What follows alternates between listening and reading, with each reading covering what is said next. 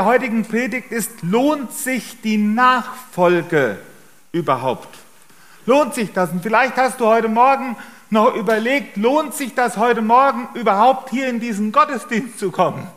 Oh, vielleicht war der Kaffee so gut am Frühstückstisch und wie schön, dass du, dass ihr heute Morgen hier gekommen seid und so hoffe ich, dass das, was ihr heute Morgen hier miterleben dürft, mit dabei sein dürft, dass sich das wirklich für euch lohnt. Jesus hat auch zu diesem Thema etwas gesagt und wir wollen deshalb auf das Wort Gottes hören aus Lukas 18, Abvers 18. Und es fragte ihn ein Oberer und sprach, guter Meister, was muss ich tun, damit ich das ewige Leben ererbe? Jesus aber sprach zu ihm, was nennst du mich gut? Niemand ist gut als Gott allein. Du kennst die Gebote, du sollst nicht Ehe brechen, du sollst nicht töten, du sollst nicht stehlen, du sollst nicht falsch Zeugnis reden, du sollst deinen Vater und deine Mutter ehren. Er aber sprach, das habe ich alles gehalten von Jugend auf. Als Jesus das hörte, sprach er zu ihm, es fehlt dir noch eines, verkaufe alles, was du hast und gib's den Armen, so wirst du einen Schatz im Himmel haben und komm und folge mir nach. Als er das aber hörte, wurde er traurig, denn er war sehr reich. Als aber Jesus sah, dass er traurig geworden war, sprach er, wie schwer kommen die Reichen in das Reich Gottes. Denn es ist leichter, dass ein Kamel durch ein Nadelöhr gehe, als dass ein Reicher in das Reich Gottes komme. Da sprachen die, die das hörten, wer kann dann selig werden? Er aber sprach, was bei den Menschen unmöglich ist, das ist bei Gott möglich. Da sprach Petrus, siehe, wir haben, was wir hatten, verlassen und sind dir nachgefolgt. Er aber sprach zu ihnen, wahrlich, ich sage euch, es ist niemand, der Haus oder Frau oder Brüder oder Eltern oder Kinder verlässt um des Reiches Gottes willen, der es nicht vielfach wieder empfange in dieser Zeit und in der zukünftigen Zeit das ewige Leben. Diese Begegnung mit diesem Oberen, der allgemein als reicher Jüngling bekannt ist, die hat den Petrus stutzig gemacht. Die hat den Petrus nachdenklich gemacht. Da ist jemand, der kommt zu Jesus. Und er hört, was Jesus ihm zu sagen hat. Er hört auch den Anspruch, den Jesus auf sein Leben legen will. Und dieser Mann entscheidet sich, wegzugehen. Dieser Mann geht weg, er geht traurig weg und scheinbar lohnt es sich nicht für ihn, Jesus nachzufolgen. Das, was er hat, das, was sein Leben zu diesem Zeitpunkt ausmacht, das scheint wertvoller zu sein. Das scheint ihm mehr zu bedeuten. Er lässt Jesus stehen und er geht seines Weges. Er geht traurig. Und auf einmal kommt der Petrus ins Nachdenken. Vielleicht hat er vorher gar nicht darüber nachgedacht. Vielleicht war er so von Jesus ergriffen, als Jesus ihm am See Genezareth an seinem Arbeitsplatz, wo er als Fischer tätig war, Jesus ist ihm dort begegnet und er konnte gar nicht anders als die Netze fallen lassen und Jesus nachzufolgen. Und jetzt auf einmal mitten auf dem Weg, mitten wo er unterwegs ist, wo er die ganze Zeit schon mit Jesus unterwegs ist, da hat er und vielleicht auch die anderen Jünger haben so manchmal gedacht, ob das das Richtige ist, ob sich das lohnt, mit Jesus unterwegs zu sein. Nun, die Jünger haben nicht alles verkauft. Sie hatten noch ihr Zuhause. Aber die Familie zurückzulassen, die Frau, die Kinder, den Arbeitsplatz, und welche Spannung das auch ausgelöst hat. Und auf einmal Jesus nachzufolgen, mit ihm durch ganz Galiläa zu ziehen und später dann sogar bis nach Jerusalem.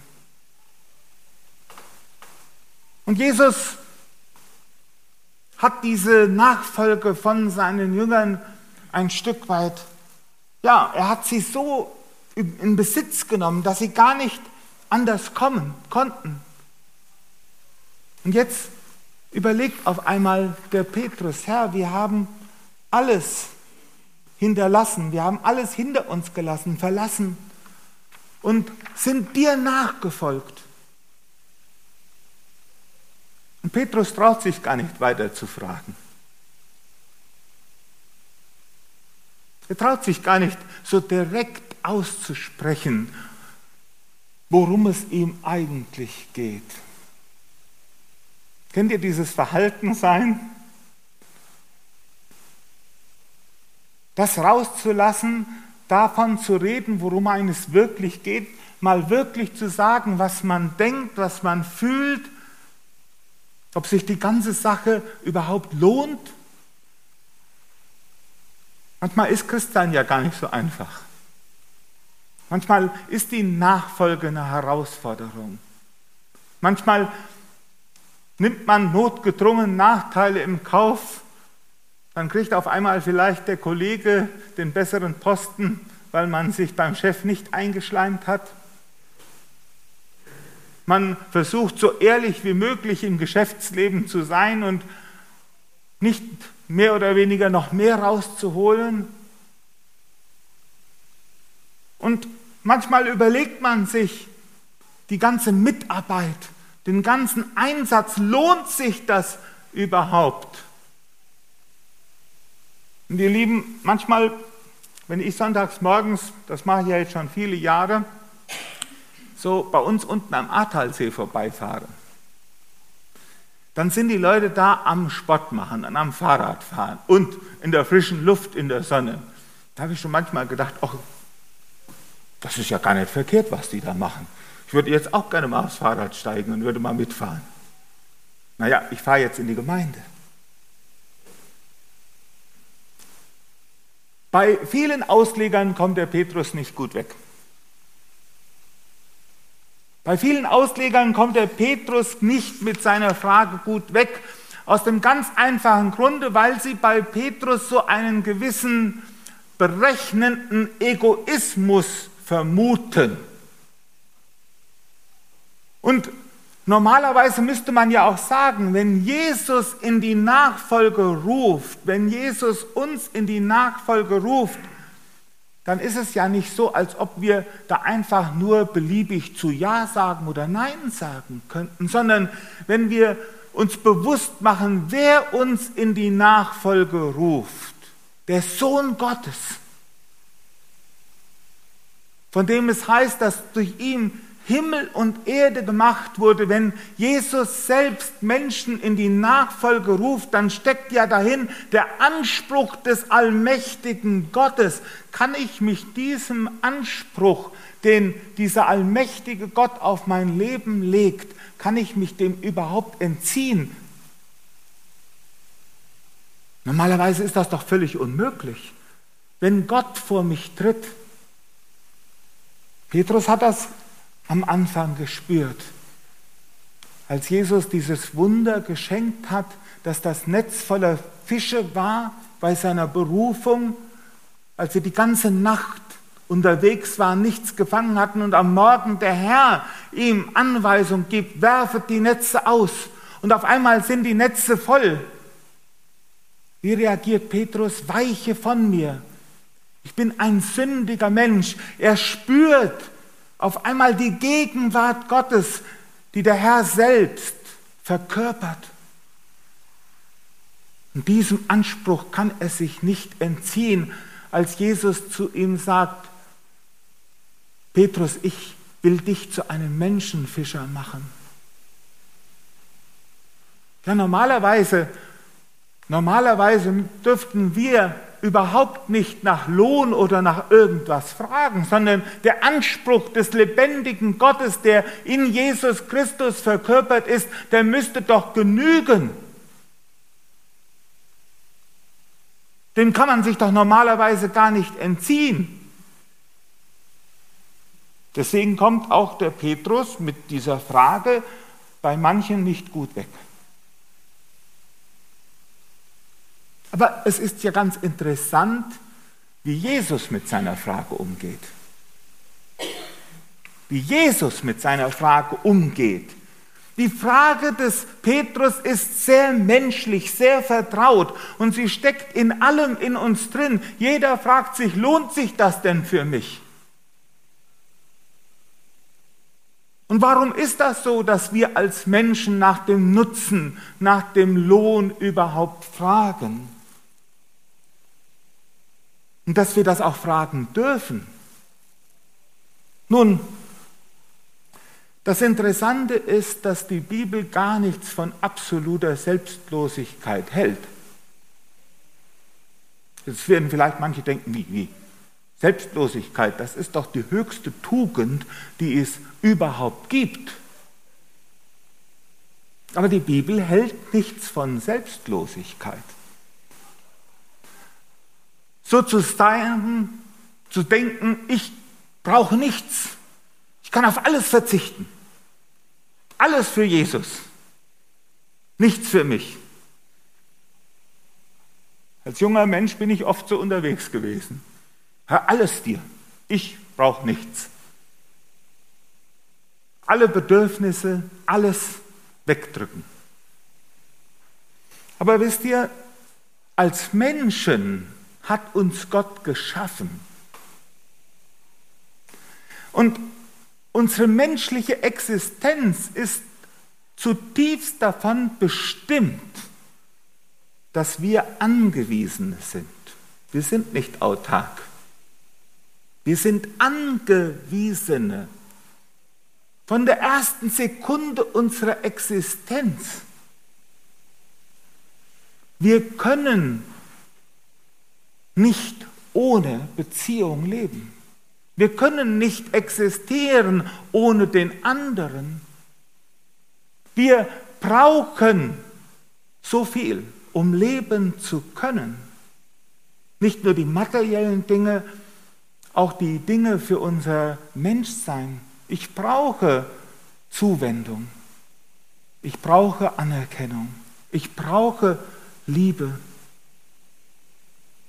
Und Ganz wichtig ist es zu sehen, dass das etwas ist, was Gott in uns, in dich und in mich hineingelegt hat. Er hat uns als bedürftige Wesen geschaffen. Und wenn ich eine absolute Selbstlosigkeit anstrebe, dann würde ich ja etwas anstreben, wo ich sage, ich brauche nichts und niemanden. Und das gibt die Bibel in keinster Weise vor.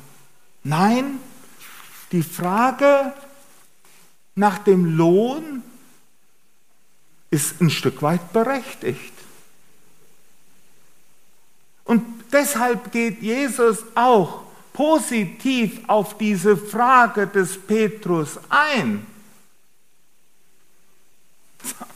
Guckt mal das Bibelwort, was hier das Motto in der Gemeinde ist.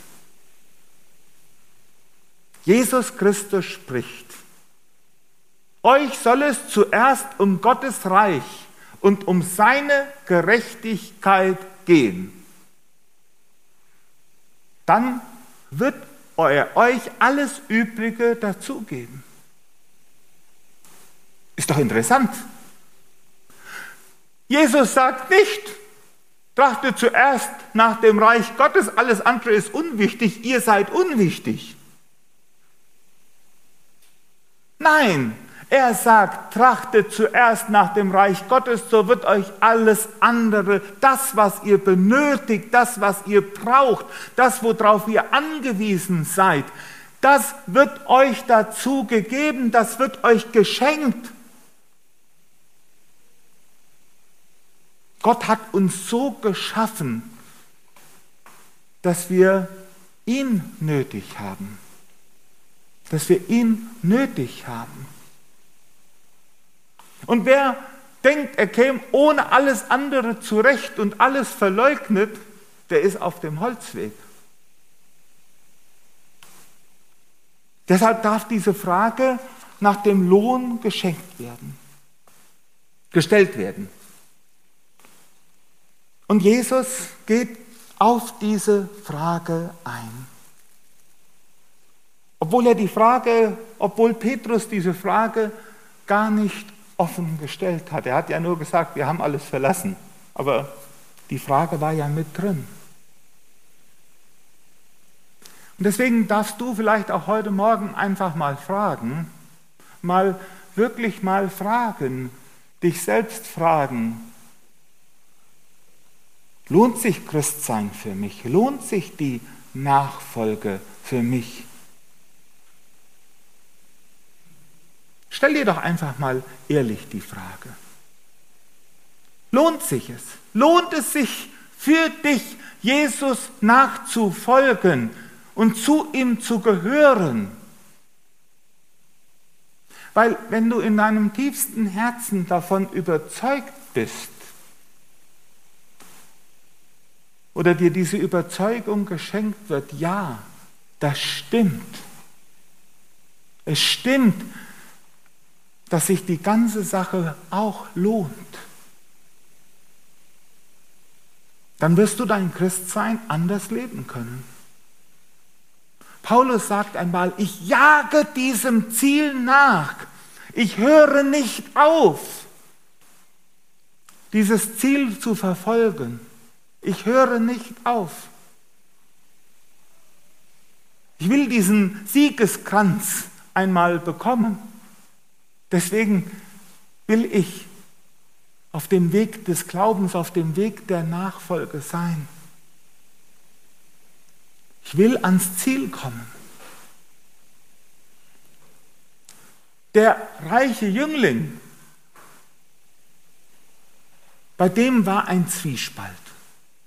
Er hatte nämlich das Gefühl, den Eindruck, das, worauf ich bisher setze, worauf ich, worein ich mein Leben investiere, in meinen Hab und Gut, in mein Reichtum, das ist das, was mir letztendlich mehr wert ist. Im Grunde hat er sein Vertrauen, dass, dass die Fülle des Lebens, wo ist die bei dem reichen Jüngling letztendlich zu finden? In seinem Hab und Gut. Und trotzdem geht er traurig. Komisch, ne? Wenn er doch wenigstens gegangen wäre, jawohl, ach, Jesus ist nicht so wichtig. Ich weiß, wie man ein glückliches Leben führen kann. Da brauche ich doch dieses fromme Werk nicht. Manche Leute sind so unterwegs. Aber er hatte ein Empfinden dafür, diesen Zwiespalt. Und manche von uns stecken manchmal in diesem Zwiespalt. In diesem Zwiespalt. Und Jesus geht darauf ein. Er sagt, der Lohn, den ihr bekommt, dass ihr ein Vielfaches von dem bekommt, was ihr zurückgelassen habt. Ein Vielfaches von dem bekommt, was ihr zurückgelassen habt. Und was meint Jesus damit? Nun, in der konkreten Situation von Petrus war es, dass er, dass die Christen, damals die ersten Christen, sie sind aus ihrem sozialen Umfeld rausgetreten. Manche wurden aus der Synagoge ausgeschlossen. Manche wurden von ihrer Familie verstoßen. Das war der Preis, den sie für die Nachfolge gezahlt haben, wie das in vielen Ländern heute so ist. Und Jesus sagte ihm, ja, du, indem du mir nachfolgst, das, das kostet dich etwas. Aber ich schenke dir ein Vielfaches, ich gebe dir ein Vielfaches. Und im Grunde, im Grunde ist nicht die Nachfolge der Einsatz, den ich gebe, damit ich hinterher etwas bekomme, sondern im Grunde geht es noch eine Stufe tiefer. Die Nachfolge selbst ist der Lohn schon. Die Nachfolge selbst ist der Lohn, nämlich die Beziehung, dass ich in der Gottesbeziehung leben darf. Stell dir mal vor, dir wird, wir sagen das bei Eheversprechen, dir wird der Ehepartner geschenkt. Aber wenn dir der Ehepartner oder die Partnerin geschenkt wird von Gott und du sagst, na ja, dann lebe ich aber trotzdem alleine weiter. Macht ja keinen Sinn. Die Nachfolge selbst, nämlich, dass Jesus mich haben will, das ist im Grunde, damit fängt der Lohn schon an. Aber für die damaligen Christen war es wichtig und deswegen ist es so schön, Birgit und Christoph, dass ihr euch heute dieser Gemeinde angeschlossen habt. Das Vielfache sind die Brüder und die Schwestern, die man in der Gemeinde hat, dass Christen eine Gemeinschaft sind, die durch ihren Herrn miteinander verbunden sind. Ja, die Brüder und Schwestern, mit denen du heute Morgen hier im Saal sitzt oder die am Computer sitzen, die sind dein Lohn. Die sind dein Lohn, dass du sie haben darfst, dass du zu ihnen gehören darfst, dass du nicht alleine nur in einer Gedankenwelt deinen Glauben leben musst, sondern dass du zu einer verbindlichen Gemeinschaft dazugehörst. Damit will Jesus dich beschenken, dich belohnen, dass du zu seiner Gemeinde dazugehörst dass du Menschen hast, die für dich beten, Menschen hast, die für dich eintreten, Menschen hast, die dich aushalten mit deinen Schwächen und Fehlern, obwohl du noch gar nicht vollkommen bist. Das ist der Lohn der Nachfolge. Und das ewige Leben. Und das ewige Leben, ich habe hier letztes Jahr, versuche euch daran zu erinnern, was das ewige Leben ausmacht, was uns in der Ewigkeit bei Gott erwartet. Heimat, dass ich bei Gott zu Hause bin. Jesus verspricht einen Lohn. Er verspricht uns einen Lohn, der scheinbar im ersten Moment, beim ersten Hinsehen gar nicht so attraktiv ist. Also es gibt Sachen, die glänzen größer. Die haben irgendwie eine höhere Anziehung. Aber das, was Jesus uns als Lohn verheißt, ist das, was wir letztendlich brauchen. Und das ist das Spannende. Manchmal erwartet man einen Lohn von einer Sache, der mit der Sache gar nichts zu tun hat vielleicht mal ein Beispiel geben. Stellt euch einmal vor, da ist jemand,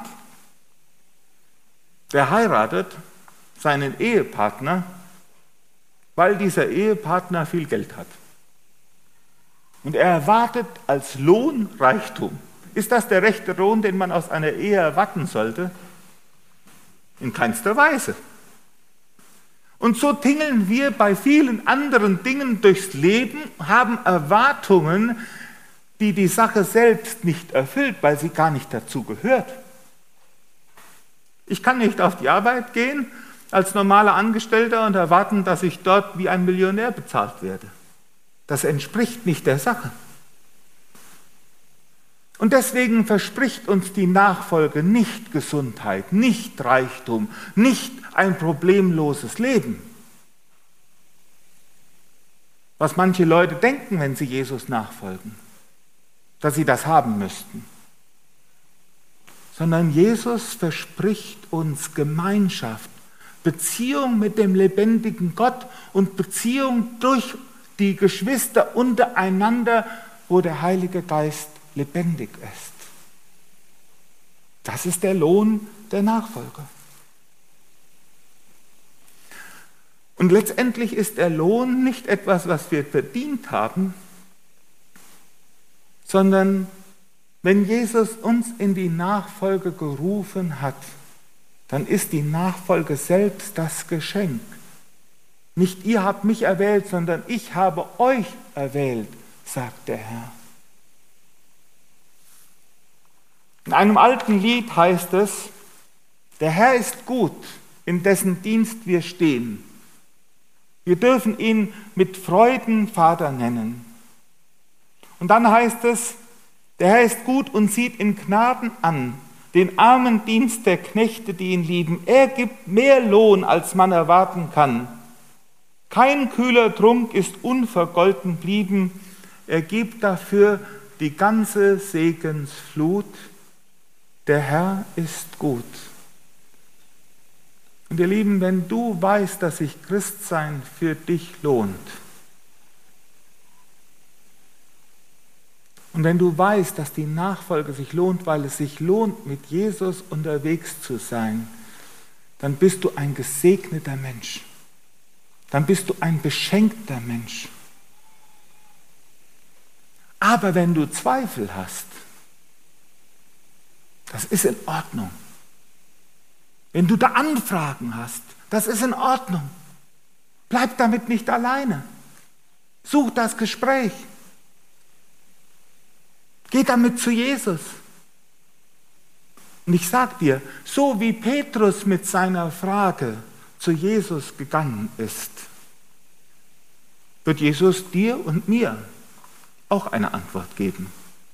Eine Antwort, die in unsere Lebenssituation hineinspricht und die uns nicht im Regen stehen lässt. Er ist der Herr. An ihn dürfen wir uns wenden. Amen. Vor dieser Lobpreiszeit, die wir gleich haben werden, wo wir Gott loben und ehren wollen, wo wir auch die Lieder mitsingen wollen und mitsingen dürfen, möchte ich noch einmal mit uns beten